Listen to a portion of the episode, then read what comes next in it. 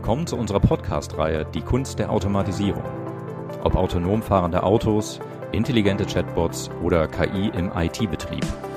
Die Zukunft hat bereits begonnen. Hier erfahren Sie, welches Potenzial darin für Ihr Unternehmen steckt.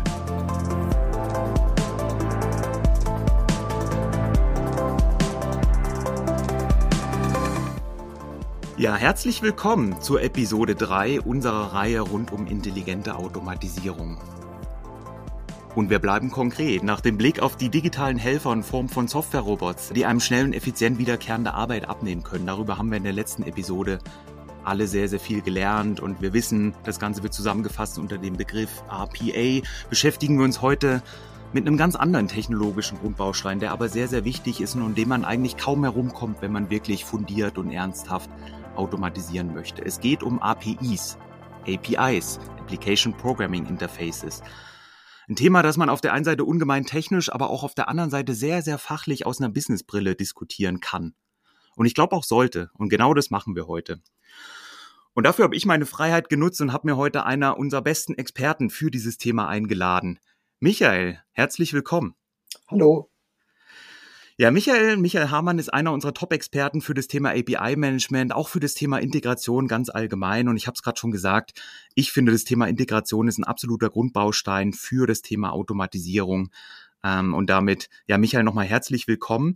Jetzt haben wir in der letzten Folge sehr viel gelernt eben über das Thema RPA, ne, über die kleinen Software-Robots, die mir wiederkehrende Arbeit abnehmen. Und etwas, das ich mitgenommen habe, ist, dass das natürlich eine Technologie ist, die die Stärken ausspielt, genau da, wo ich eben keine technische Integration zwischen Anwendungen, zwischen Systemen habe, ja. Und zwar indem ich diesen charmanten Kniff mache und einfach die Bildschirmschnittstelle benutze. Und das erschließt sich mir, das macht, glaube ich, für viele, viele Kundensituationen, für viele Herausforderungen in den verschiedensten Unternehmen sehr, sehr viel Sinn. Allein vor dem Hintergrund, dass natürlich eine technische Integration zwischen Systemen, zwischen Anwendungen ja durchaus ein komplexes Unterfangen sein kann. Auf der anderen Seite scheinen so in den letzten Jahren überall APIs aus dem Boden zu schießen. Ja, ich denke da sowohl an interne APIs, wo ich Einblick in verschiedenste Unternehmen haben darf und haben kann. Ich denke aber auch an externe APIs, wo man immer mehr drüber hört im Zusammenhang mit Marktplätzen und so weiter und so fort. Michael, wie siehst du das Verhältnis zwischen RPA und eben dem Thema API?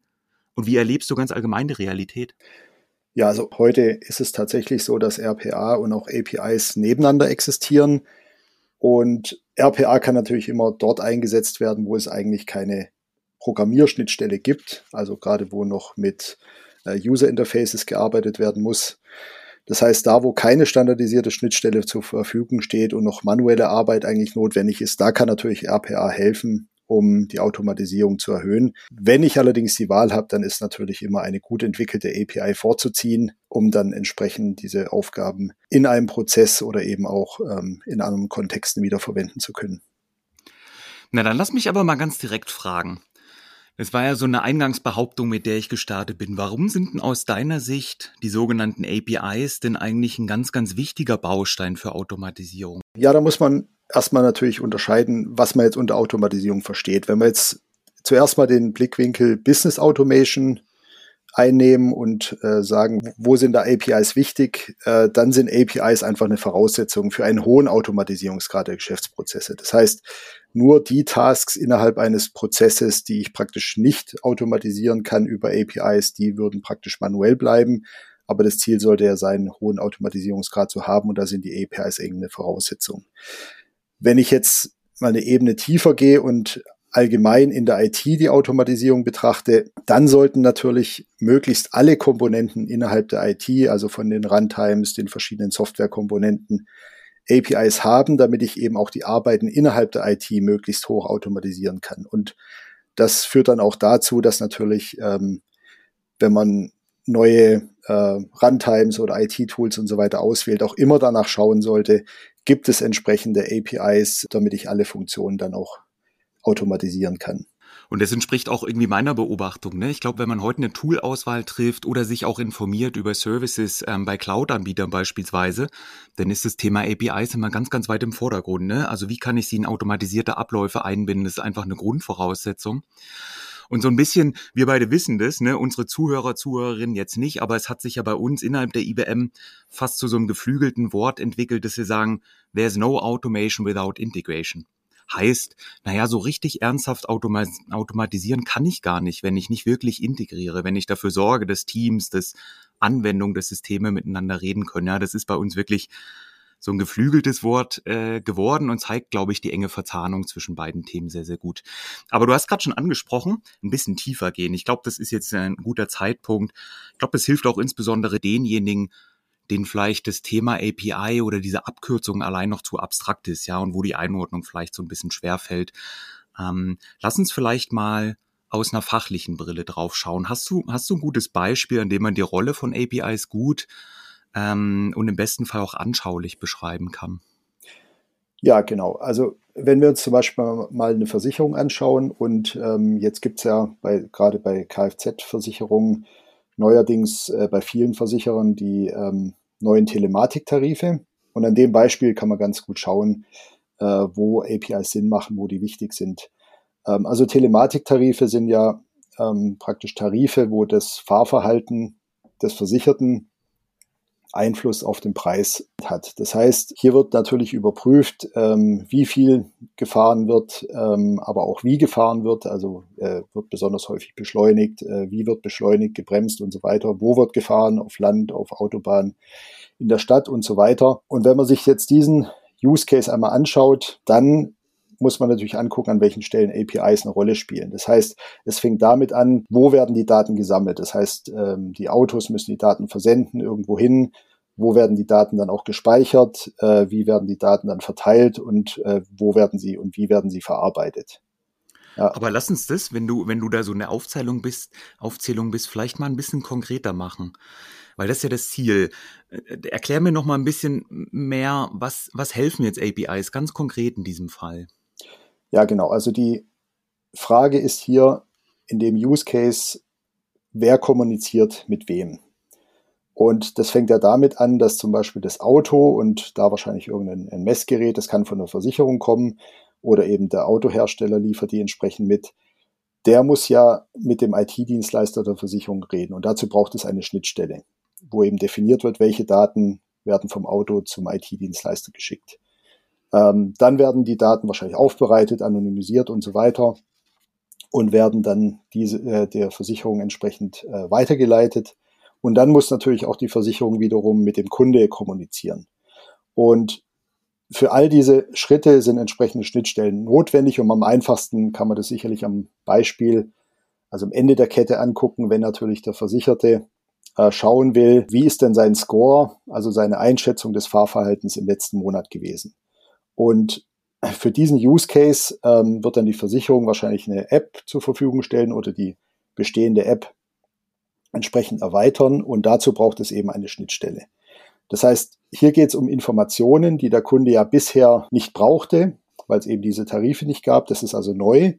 Und diese Informationen müssen in einer Form zur Verfügung gestellt werden über eine Schnittstelle, die einfach zu konsumieren sind. Das heißt, für den Entwickler der App sollte sie möglichst einfach und für den Use Case passen. Und genau das ist praktisch der Sinn. Das liefert praktisch eine API. Jetzt sind das ja, jetzt sind das ja Dinge, die du beschreibst. Ich würde es mal umschreiben als klassische Integrationsaufgaben. Ne? Da gibt's ja auch eine Reihe etablierter Technologien. Jetzt denke ich an uns natürlich, ähm, an das Unternehmen IBM. Im Thema Messaging mit dem Produkt MQ sind wir ja auch ja, wie soll ich sagen, fast in jedem großen Unternehmen dieser Welt auch vertreten, äh, bilden da das Messaging Backbone. Ähm, API als Technologie hat ja aber, wie ich verstanden habe, ein paar Vorteile diesen, ich sag mal, klassischen Integrationstechnologien gegenüber. Und ähm, wenn ich mir die, die Dinge so durchlese, ähm, und den Markt beobachte, dann, dann ist so das Vordergründigste, was man immer wieder liest, ist, dass das Systeme nochmal anders entkoppelt. Ne? Ähm, und die, die Implementierung stärker voneinander trennt und deshalb auch so Dinge wie Schnittstellenanpassungen erlaubt. Jetzt denke ich nochmal über das fachliche Beispiel von dir, was glaube ich sehr eindrücklich ist, weil jeder sich damit auch ein Stück weit identifizieren kann zurück. Was bedeutet denn das für das Beispiel dann? Ja, genau. Also, also APIs im Vergleich zu traditioneller Integration ähm, können sich schneller ändern und ändern sich auch schneller, weil sich eben auch die Use Cases ändern. Zum Beispiel können Erweiterungen schnell umgesetzt werden.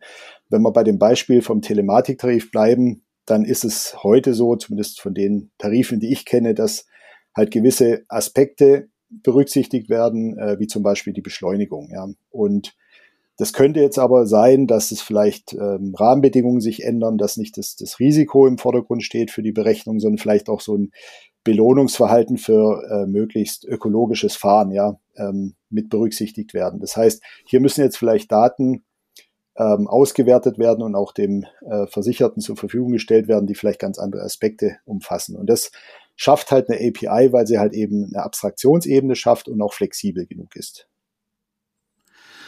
Na okay. Verstanden. Dann lass mich noch mal einen Schritt zurücktreten, so ein bisschen aus Endkundensicht gedacht. Ähm, ich habe verstanden, ähm, dass die Integration eben mittels APIs und eben auch API-Management drumrum ähm, erstmals so einen Tarif erlaubt. Ja, ein Tarif, wo ich als ähm, als äh, Anwender in dem Fall oder als Nutznießer dieses Versicherungsvertrags eben auch einen eigenen Einfluss habe. Insofern ist es ja für die Versicherung dann ein ganz neues Geschäftsmodell ne? oder eine ganz neue Art, wie sie Versicherungsverträge ausgibt. Ähm, und das geht über diesen technischen Baustein API. Ähm, und jetzt mal wirklich kurz reinversetzt in, in den Schuh des Versicherungsnehmers. Also vorher hatte ich ja die Situation, einmal im Jahr kriege ich dann eben mein ähm, meinen Betrag, den ich zahlen muss. Und ich habe dazwischen eigentlich nicht nur wenig Möglichkeiten, das zu beeinflussen, sondern auch irgendwie wenig Transparenz, ja.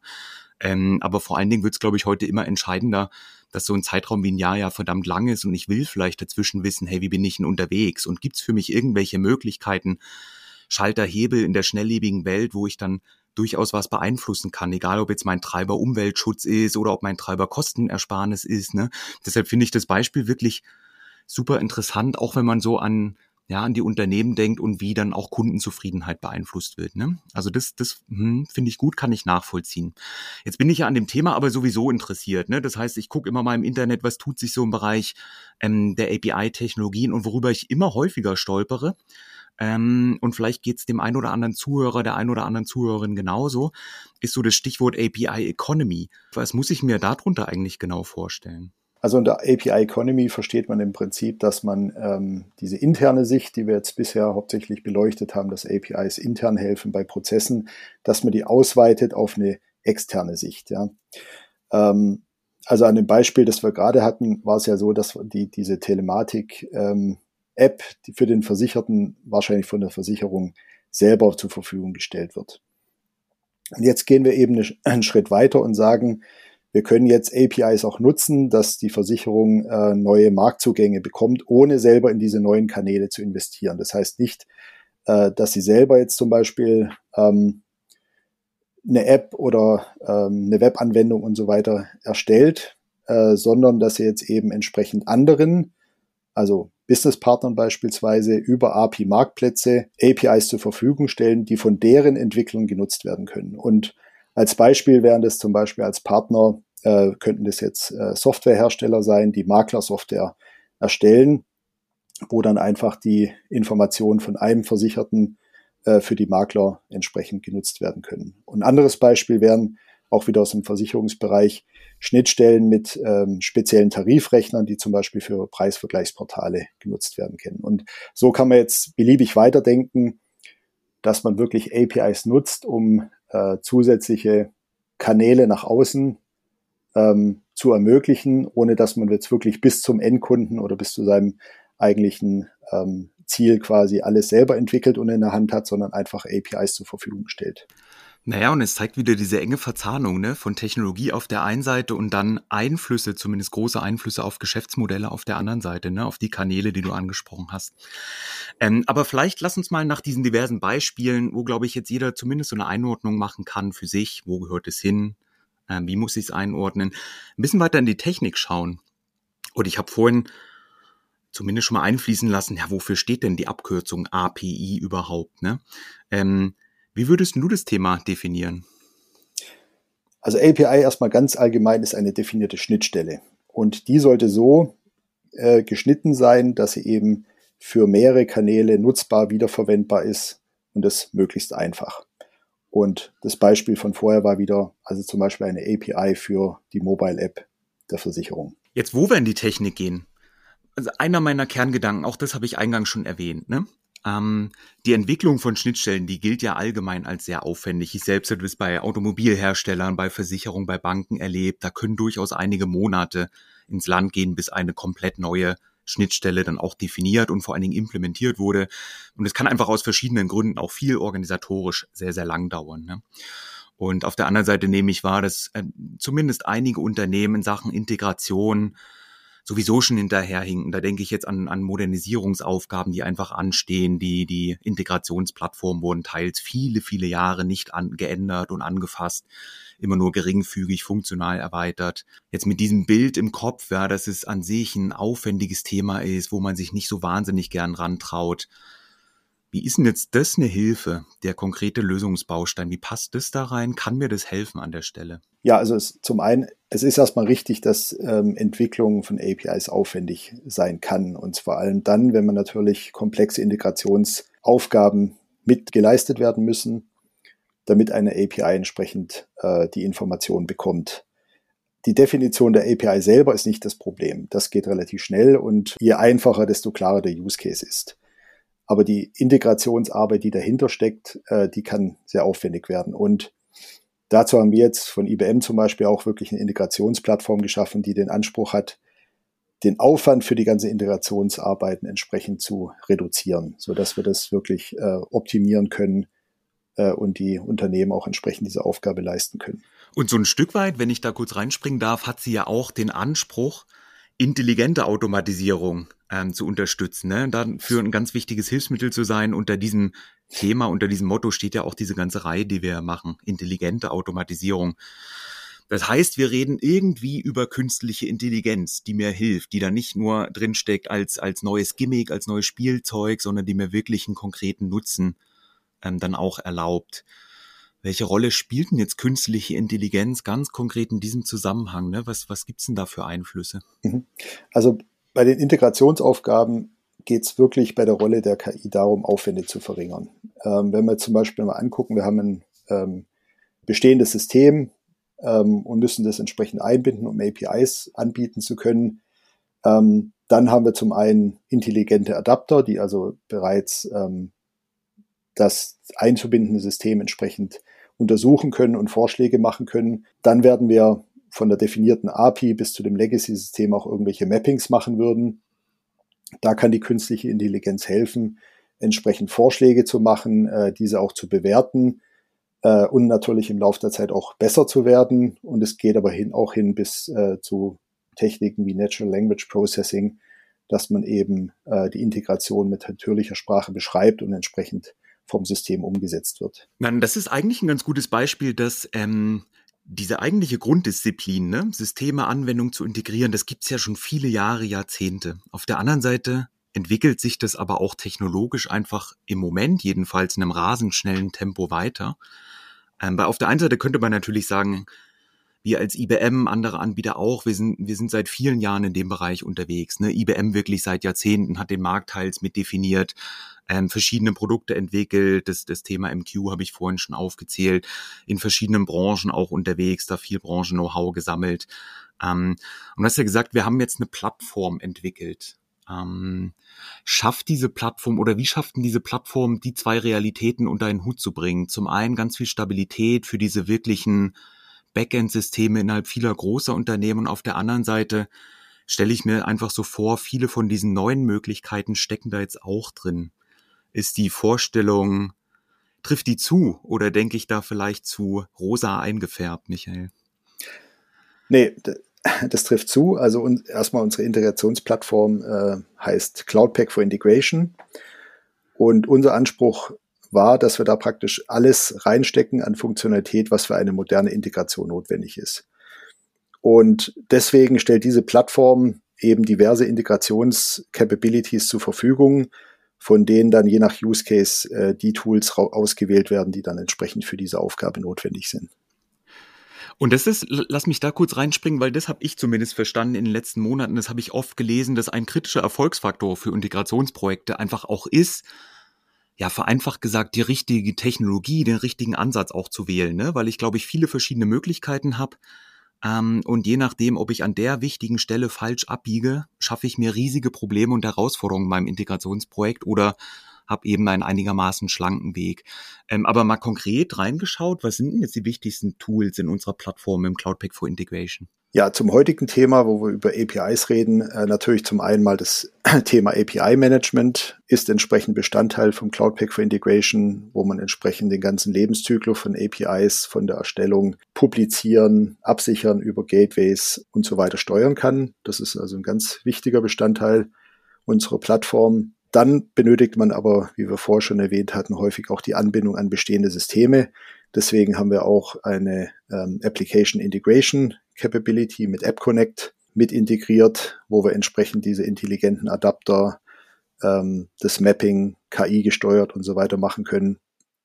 Bis hin aber eben auch zu äh, Kommunikationsmöglichkeiten neben dem MQ, was du schon erwähnt hattest vorher, haben wir auch unser Event Streaming, äh, also unsere Kafka-Implementierung entsprechend mit in dieser Plattform drin. Was wäre denn jetzt dein Appell an unsere Zuhörer, an unsere Zuhörerinnen heute, wenn sie sich das Thema API, API-Management näher anschauen wollen? Ja, also erstmal sollten sie es auf jeden Fall tun. Also API-Management ist eine Grundlage für die Digitalisierungsprojekte. Also API-Management auf jeden Fall ernst nehmen. Egal in welcher Branche äh, wir unterwegs sind, API-Management ist ein Thema. In einigen Branchen schon weiter vorgedrungen im praktischen Einsatz, andere fangen erst damit an. Und wenn ich das Thema API Management ernst nehme und mir anschaue, dann sollte ich erstmal mir einen Überblick verschaffen. Das heißt, ich sollte mir anschauen, all meine Anwendungen, alle meine Daten, wo sehe ich Potenzial für interne oder externe Weiterverwendung? Also wo sind eigentlich meine Werte und wie kann ich die entsprechend äh, für die diverse Use Cases, die ich habe, entsprechend äh, wiederverwenden oder zur Verfügung stellen? Ja, das wäre also der erste Schritt, erstmal einen Überblick zu verschaffen. Dann sollte ich natürlich anfangen und bevor ich anfange, sollte ich die Aufwände einschätzen.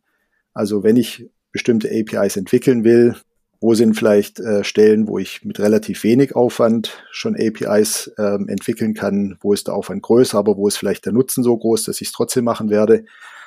Und dann natürlich auch einen Überblick verschaffen, wo gibt's bereits APIs, ja? Und diese dann auch entsprechend nach der Eignung für die interne und externe Nutzung entsprechend einzuordnen. Ja, also einfach zu schauen, wo habe ich Werte, die ich entsprechend über APIs zur Verfügung stellen will und wie kann ich die entsprechend zur größtmöglichen Nutzen entsprechend zur Verfügung stellen. Und äh, das kann dann natürlich, der nächste Schritt könnte dann sein, wirklich zu sagen, ich gehe in Richtung API Economy. Wo habe ich dann wirklich auch ein Geschäftspotenzial? Wo kann ich vielleicht meine Umsätze steigern? Äh, welche APIs helfen mir dabei. Das wären so die äh, Schritte in Richtung eines API-Managements, ähm, die ich jedem empfehlen würde. Und damit eigentlich ein ganz konkreter Appell, ne? Wohl wissend, dass es natürlich immer eine individuelle Reise ist an der Stelle. Hey Michael, vielen Dank an dich für das, ähm, wie ich finde, sehr aufschlussreiche Gespräch. Ähm, das hat mir wirklich Spaß gemacht. Ja, gerne. Lasst mich nochmal das ähm, bisherige Gespräch kurz zusammenfassen, weil was wir gemacht haben, ist ja, wir haben sie auf eine Reise in die Welt der APIs mitgenommen und ganz zu Beginn haben wir es versucht, natürlich möglichst fachlich einzuordnen. Ja, wir haben auf die Welt der Versicherung geschaut und haben einfach das sehr prägnante Beispiel genommen eines Versicherungstarifs in der Automobilwelt, wo ich plötzlich als Endkunde die Möglichkeit habe, diesen Tarif selbst zu beeinflussen. Das ist ein sehr, sehr prägnantes Beispiel, was eben nur durch den sinnvollen Einsatz von APIs ermöglicht wird. So, dann sind wir natürlich ein bisschen tiefer gegangen, haben uns die technischen Grundlagen angeschaut. Hier insbesondere wie das Thema ähm, in andere Integrationstechnologien einzuordnen ist und wie es mir eben sehr konkret in der Welt der Automatisierung hilft. Ähm, Insbesondere für diesen Punkt haben wir dann auch natürlich auf die IBM-Produkte und auf unsere Plattform in dem Bereich geschaut, die mir eben ermöglicht, das Thema Integration in allen Facetten, die heute eine Rolle spielen, auch abzubilden. Ähm, und der letzte Appell eben von dir, Michael, war, glaube ich, ein sehr, sehr guter und war nochmal wichtig zum Schluss als du einfach ähm, unseren Zuhörern und Zuhörerinnen ein paar Gedanken mitgegeben hast. Wo sollte man anfangen? Was ist denn jetzt ein guter Startpunkt? Und wenn ich für mich nochmal reflektiere, was sind eigentlich Erfolgsfaktoren? Wann, wann kann man sagen, API-Projekt, ein API-Management-Projekt war erfolgreich? Ich glaube, das Thema Flexibilität, das Thema der Anpassungsgeschwindigkeit haben wir hinreichend adressiert in unserem Gespräch. Was natürlich auch immer eine Rolle spielt, ist das Thema der Kosten, wo wir, glaube ich, aus unseren Projekten in vielen verschiedenen Industrien und Branchen gesehen haben, dass wenn man ein solches Projekt richtig angeht, auf die richtigen Dinge, insbesondere am Anfang im Design schaut, dann sind hier sehr, sehr attraktive Kostenrahmen möglich bei gleichzeitig interessanten Umsatzpotenzialen, die man sich hebt. Was manchmal zu kurz kommt, ist das Thema Sicherheit. Deshalb möchte ich das einfach jetzt am Ende nochmal kurz zumindest erwähnen, wo ich natürlich schon ein großes Interesse habe als Unternehmen, dass die Daten, die ich über eine solche API zur Verfügung stelle, dann auch nur in diese Hände kommen, die dafür berechtigt sind, die dann Interesse dran haben. Und der größte Einfluss, und das ist sozusagen die Königsdisziplin, wenn man auf die Erfolgsfaktoren schaut, sind natürlich Einflüsse auf Geschäftsmodelle, ne? wo ich dann eben plötzlich ganz neue Arten von Partnern gewinnen kann oder plötzlich mit meinen Produkten in Vergleichsportalen gelistet bin, wo ich es vielleicht bisher nicht war. Insofern da ganz ganz explizite Umsatzpotenziale, die ich hebe oder eben auch nicht. Deshalb das Thema super interessant und ich hoffe, jeder unserer Zuhörer, Zuhörerinnen konnte hier zumindest die ein oder andere Idee mitnehmen. Wer da ein bisschen tiefer reinschaut, dem empfehle ich den Blick in unsere Show Notes. Zum einen ist natürlich die Möglichkeit, ihr alle habt jetzt den Michael Hamann kennengelernt, einer unserer profiliertesten Experten, wenn es um das Thema API-Management geht. Der steht natürlich mit Rat und Tat zur Verfügung, auf den kann man zugehen. Ähm, ich möchte aber auch auf einen Blogbeitrag, den wir geschrieben haben, hinweisen der nochmal das Zusammenspiel zwischen Automatisierung und eben dem Thema oder der weiten Welt der APIs ähm, sehr gut beschreibt und sehr anschaulich beschreibt.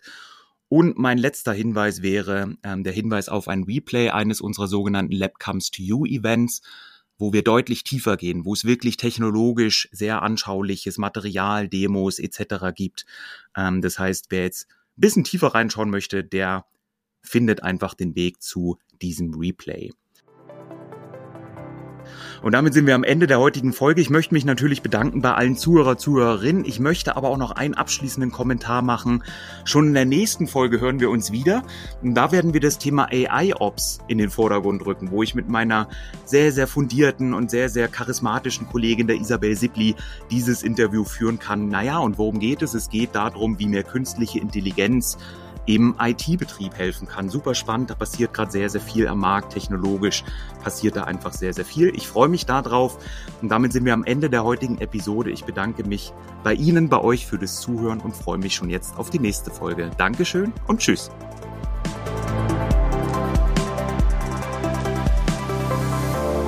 Diese Podcast-Reihe Die Kunst der Automatisierung ist ein Angebot der IBM in Deutschland, Österreich und der Schweiz. Weitere Informationen zum Thema jeder Episode findet ihr in den Show Notes.